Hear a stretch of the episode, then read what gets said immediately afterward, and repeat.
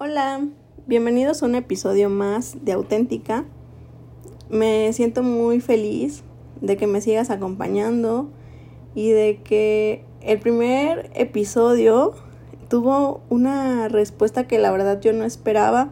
Estoy muy feliz de todas esas personas que están apoyando esto y sobre todo que llegan sin esperar nada y a lo mejor se llevan un poquito de mí en cada episodio. No podría hablarte de mi camino a la feminidad sin mencionar la historia de mi reencuentro con Dios y cómo ha sido ese proceso hasta llegar a lo que hoy en día es mi relación con Él. Entonces, a este episodio decidí llamarlo de fanática a creyente porque te voy a explicar esos, esos cuatro momentos en los que mi vida dio un giro y justo en ese giro y justo en esa vida un poco desacomodada, Dios se hizo presente como el caballero que es. Gracias por estar y comencemos. En este podcast voy a hablar muchísimo de mis hermanas porque la realidad es que ellas han sido maestras de mi vida y creo que las tres hemos aprendido a fomentar nuestra espiritualidad, una con la otra. Dianita, mi hermana, es una mujer súper creyente, súper espiritual, con una relación con Dios desde que estaba muy chiquita. Yo recuerdo que Dianita apenas empezaba a hablar y ya rezaba todas las noches y era muy tierno verla hincada en su cama hablando con Dios. Entonces, nosotras, en nuestro núcleo de hermanas y nuestro núcleo familiar, crecimos con la imagen de Dianita rezando y Dianita hablándole a Dios. Y pues con Cris y conmigo la historia fue un poco diferente. Cris tiene su proceso también de reencuentro o de consolidación de su fe. Y yo tengo una historia muy particular con Dios. Desde chiquita fui una niña muy inquieta y súper platicadora. No podía estar cinco minutos sin hablar. Siempre me regañaban en clases por hablar con mis compañeros y con mis amigos. Y yo recuerdo que para mí ir al catecismo era eso, era una oportunidad de ir a jugar y de estar con más niños y niñas y llevaba implícito el aprender cosas de Dios. Mi mamá siempre fue una mamá muy responsable. Ella era de las mamás que querían tener completa una cartilla de vacunación y obviamente quería tener completos los sacramentos de sus hijas. Siempre bromeaba diciéndonos que nos daba, o sea, nos daba la oportunidad de que fuéramos al catecismo y todo ese asunto porque era su misión como mamá que tuviéramos los sacramentos completos para el día que el hombre de nuestra vida apareciera, estuviéramos totalmente listas. Bueno, al final creo que nosotros agradecemos la pura intención de mi mamá de querernos preparar para eso. Pero bueno, a los 14 años yo recuerdo que para mí Dios era ese Dios que estaba solo en la iglesia. Y pues yo no iba a la iglesia por gusto, yo iba a la iglesia por obligación de mi mamá. Luego de hacer la primera comunión, mi mamá se empeñó en que yo tenía que ir todos los domingos a misa. Entonces, para mí era la obligación más fea, porque tenía que levantarme temprano. Mi mamá amaba ir a misa de 8 de la mañana y entonces los domingos nos levantaba súper temprano para arreglarnos y para ir a misa. Y yo recuerdo que me moría de sueño. Yo no aguantaba las homilías, yo no aguantaba el tiempo que duraba una misa y salía de mal humor. Y era como un compromiso que la verdad mm, no estaba del todo en mis planes cumplir. Pero bueno, al final hacíamos lo que mamá quería y pues mi mamá quería en sus herramientas y en sus posibilidades acercarnos a Dios. En esa edad yo recuerdo que una amiga de la familia falleció y yo no había tenido un contacto tan cercano a la muerte o realmente no había como una justificación porque yo no me llevaba tanto con esa persona, yo solo la había visto un par de veces. Pero lo cierto es que cuando falleció, su muerte me impactó muchísimo. Y a eso le siguieron el quedarme sin amigas en la secundaria por un malentendido, que hasta la fecha me ha costado mucho como hilar y como entender por qué pasó. Entonces mi identidad cada día estaba más débil y yo no tenía fe. Yo lo que tenía era a un Dios en una iglesia los domingos en los que vas por obligación y vas con ganas de verlo solo cuando quieres pedirle algo.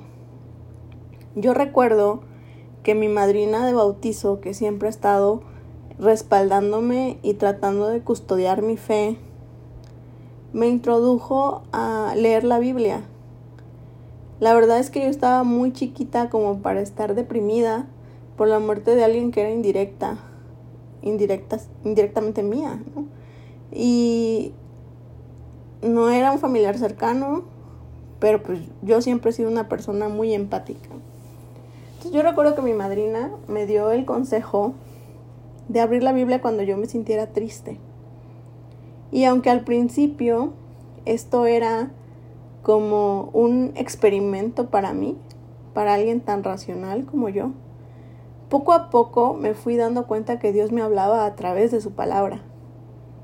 Y en diferentes momentos del día me daba lecciones entre las líneas de la Biblia. Solamente pudo ser Dios el responsable de hacer que esto durara un periodo muy corto de tiempo y que al final yo volviera a encontrar mi camino y volviera a tener paz en mi corazón. Y a pesar de que Él hizo estos cambios, yo no le di el mérito a Dios. Yo sentí que esto había pasado y ya. Aproximadamente a los 19 o 20, Dianita estaba interesada en un retiro de oración personal. Pero mi hermana, tan sabia y tan amorosa, siempre ha tratado de involucrarme en esos planes. Y recuerdo que llegó y me dijo que íbamos a ir a ese retiro, que ella ya había pagado mi lugar y que yo necesitaba ir a orar. Le puse mil pretextos, hice mil cosas para no ir. Incluso ya estando ahí, yo quería irme con mis papás y que Dianita se quedara en el lugar donde iba a ser el retiro. Pues no sé cómo me convenció, pero me quedé.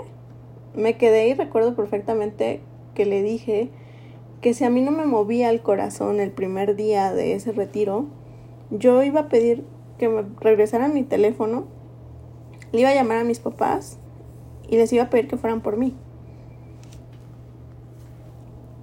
Dianita me hizo la pregunta que cambió mi rumbo en mi camino de la fe. Y con su inocencia y a tan corta edad, porque estaba bastante chiquita, y con toda esa ternura y esa paciencia que envuelve a mi hermana, me vio fijamente y me dijo, Ivonne, si te mueres mañana, ¿a dónde vas? Yo no tenía tan presente la muerte en ese momento de mi vida o jamás me había puesto a pensar que podría morir joven o que la muerte está súper cerca de nosotros y convivimos con ella, ¿no? Pero recuerdo que esa pregunta me quedó dando vueltas en la cabeza. Y cuando pude contestarle, yo no tenía la certeza de si podía alcanzar el cielo o no. Porque yo me sentía rota y yo me sentía sin identidad. Y yo sentía que no encontraba esa misión en la vida. Y lo que vino después, en ese retiro, fue solo un caballero queriendo entrar a mi vida porque me ama demasiado. Después de la noche más difícil, porque la verdad yo no podía concentrarme y yo no podía profundizar en los temas que estaban dando, ni en las formas de oración, y el retiro era totalmente en silencio. Decidí quedarme. Y hasta el día de hoy recuerdo perfecto que una de las formas de oración era leer un pasaje bíblico y meterte tú en la escena como un personaje principal o un personaje secundario. La escena que leyeron en ese ejercicio era la de Jesús esperando del otro lado del mar y pidiéndole a Pedro que saltara de la barca y que caminara sobre el agua para alcanzar a Dios. Y en ese momento Pedro salta al agua confiado en lo que le dice Jesús pero de pronto flaquea y empieza a hundirse. Y Jesús lo toma de las manos y lo regresa y lo lleva de la mano con él. Yo no te puedo explicar qué pasa con estas experiencias, pero en lo profundo de mi corazón, Pedro dejó de ser Pedro y yo me volví Pedro. Y me impactó tanto porque al final era yo la que estaba caminando en el agua, yo la que dudé y era yo a quien le tendía una mano Jesús para poder estar a salvo. Ese momento cambió mi corazón porque Dios se volvió mi héroe de estos pasajes bíblicos y también se volvió el héroe de mi vida. Y después de eso, creo que ha sido una travesía para mejorar mi relación con él, pero muchas veces se seguía quedando en un lugar que no era el primero. Y nosotras, con mis hermanas, somos super fangirls y nos encanta ir a conciertos. Y yo estuve súper embobada por un actor de una película en mi adolescencia y tenía el cuarto lleno de pósters. Y resulta que Dios era un, alguien más de quien yo era fanática. Y si tenía una cruz en mi recámara y si sabía que estaba ahí cuidándome. Pero yo no dimensionaba que Él no solo estaba en una imagen o no solo estaba en, una, en un lugar. Y yo seguía buscándolo cuando quería que me concediera deseos como un mago o como un genio de la lámpara a quien los trucos le salen bien y los deseos se le cumplen con solo mover los dedos. Pero no era una relación fuerte y no era una relación sólida.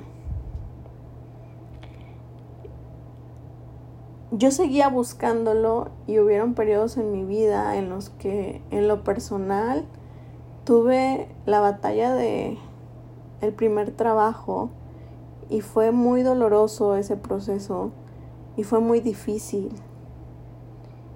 Y por más que me esforzaba, caminaba y dejaba currículums en todos lados, ese trabajo no llegaba.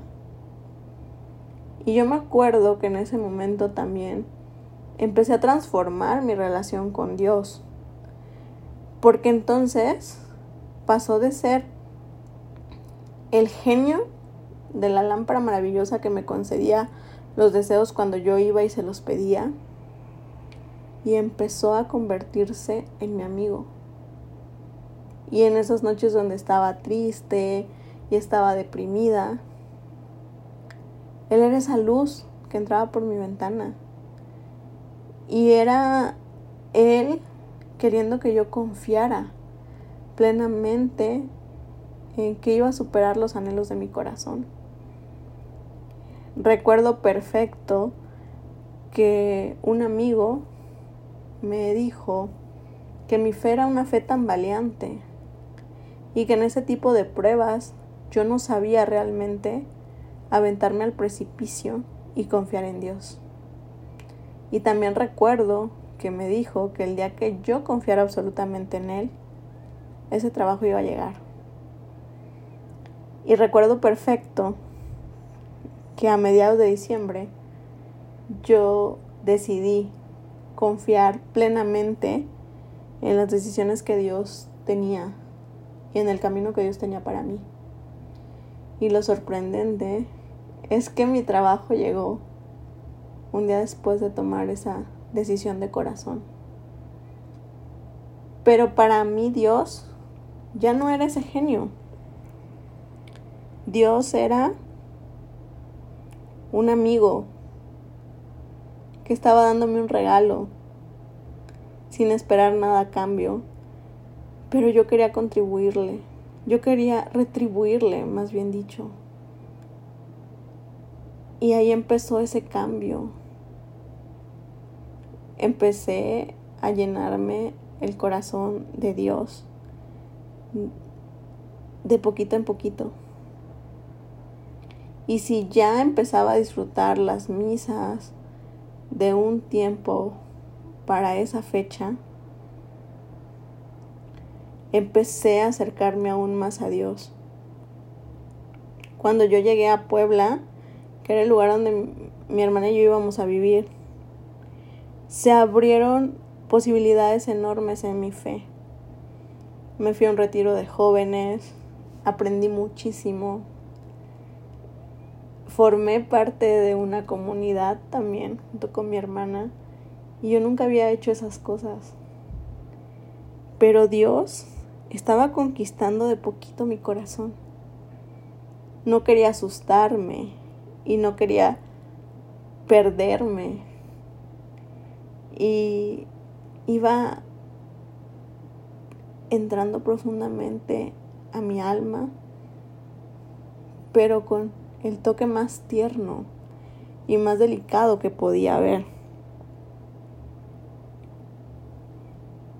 Y cuando el mundo estaba bien y cuando esa relación estaba súper sólida ya. Y había entendido que Dios es el ser más versátil que existe en el universo y que cuando tú lo necesitas es tu papá, pero cuando necesitas una mamá también lo es.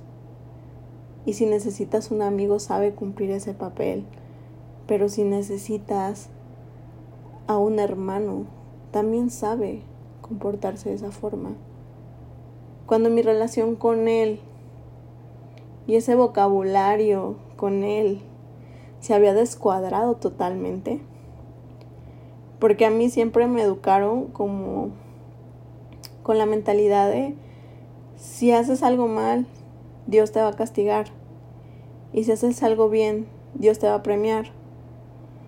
Y a Dios háblale con respeto, porque es todopoderoso. Cuando yo empecé a romper esas barreras y empecé a construir mi verdadera relación con Dios, entendí que no me pedía un libreto.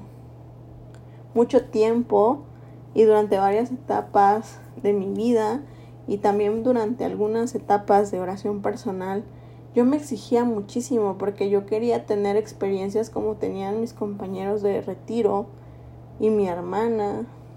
Y yo siempre decía, bueno, ellos tienen unas historias y tienen unos testimonios hermosos. Y después de la barca yo no he vuelto a ver el rostro de Dios. Solo veo sus sandalias, solo veo su túnica. Y yo me cuestionaba qué estaba haciendo mal en la oración. Pero cuando comencé a entender que Dios me quería y quería acercarse a mí en la forma en la que yo me sintiera mejor, las cosas empezaron a fluir bonito.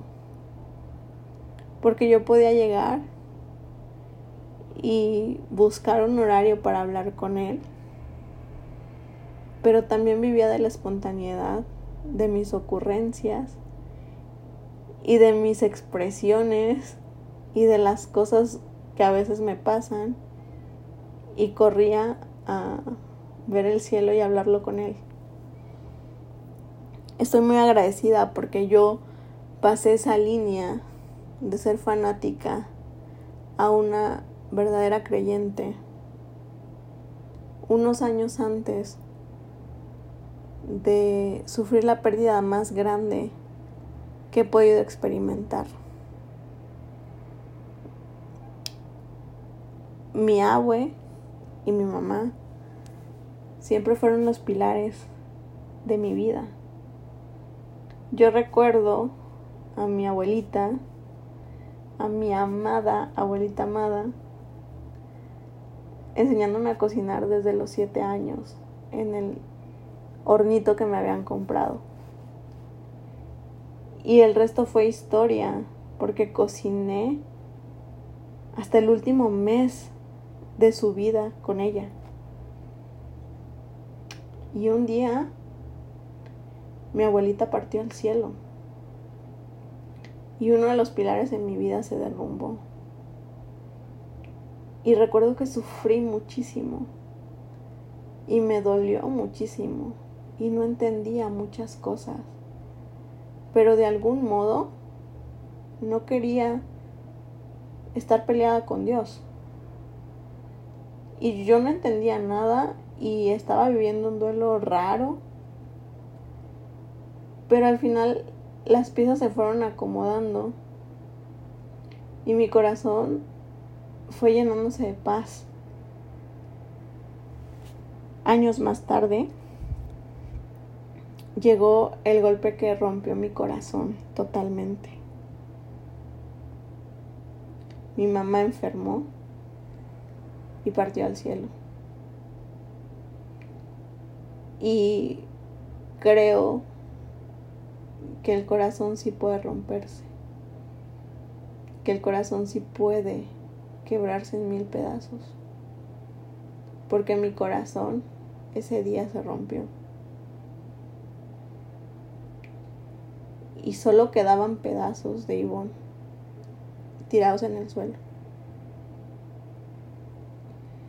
Y lo único que yo tenía porque a pesar de estar rodeada de gente que me ama y de mis hermanas y de mi papá, mi familia y mis amigos, yo sentía mi vida vacía y yo sentía que se me había acabado el mundo.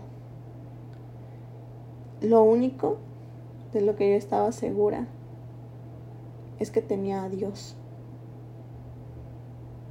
No sé cuánto lloré y tampoco sé cuántas noches estuve sin dormir y cuántos días estuve sin comer. Pero en ese proceso en el que volví al trabajo, ya sin tener una mamá, y nuestro hogar se derrumbó y quedó en escombros, en ese proceso Dios estuvo todo el tiempo conmigo y no estoy arrepentida por esa línea del tiempo en mi espiritualidad que hizo que pasara de ser una fan de Dios a ser una hija amada por Él. Porque siento que todos estos años y que todas estas enseñanzas han permeado mi vida de un amor puro y auténtico hacia Él. No sería lo mismo si mamá se hubiera ido cuando Ivonne tenía 14 años. Yo tenía 24 y eran 10 años de recorrer reencuentro tras reencuentro con Dios. De no soltar su mano a pesar de que mi humanidad quería soltarla. De no darme por vencida a pesar de que a veces los días sabían demasiado mal. A buscar, encontrar ese sabor a la vida aunque yo creyera que no tenía más sentido y más sabor. Yo jamás voy a cuestionar el proceso espiritual de alguien más. No soy quien para saber en qué parte de tu camino a ese reencuentro con ese Dios amoroso. Yo no, no puedo preguntarte en qué parte de ese proceso estás. Pero te puedo decir que no he encontrado amor más incondicional y más puro como el que he descubierto en Dios estos últimos 10 años. Y todo han sido gracias. Tener una abuelita santa, y una mamá también santa y de quienes estás segura, tienes esa certeza de que están en el cielo gozando de la gloria de Dios. No puedo estar más agradecida con Él por ese regalo. Y no puedo estar más agradecida con mi mamá por obligarme a ir a casa de Dios todos los domingos. Y no puedo estar más agradecida con mi abuelita por enseñarme todos los colores y sabores que tenía la vida.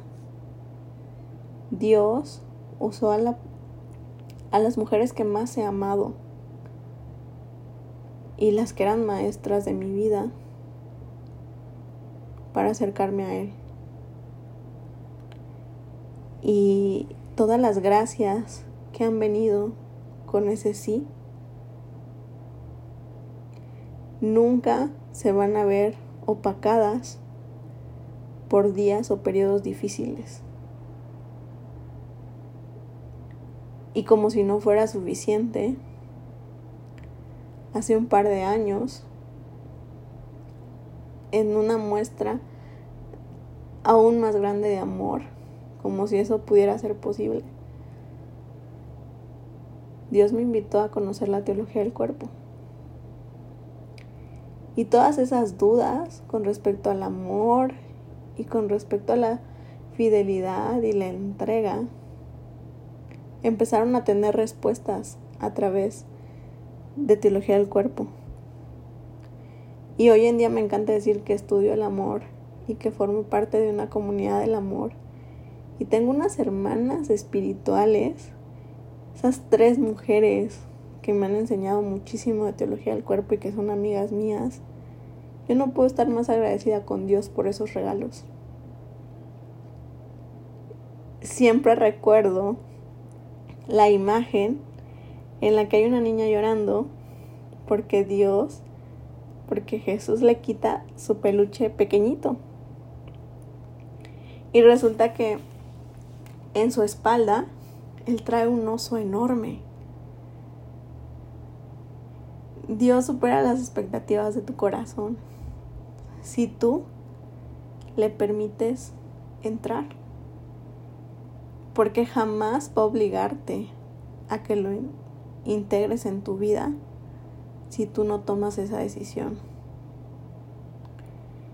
Y me gustaría que al terminar este episodio te hicieras la pregunta que a mí me cambió la vida. Si te mueres mañana, ¿a dónde vas? yo me esfuerzo todos los días por mantener esta relación con Él lo más bonita, lo más pura y lo más sana posible. Y es justo en esa relación que hemos ido tejiendo todos estos años que poco a poco he tenido la confianza y la certeza de que el día que Dios me llame al cielo,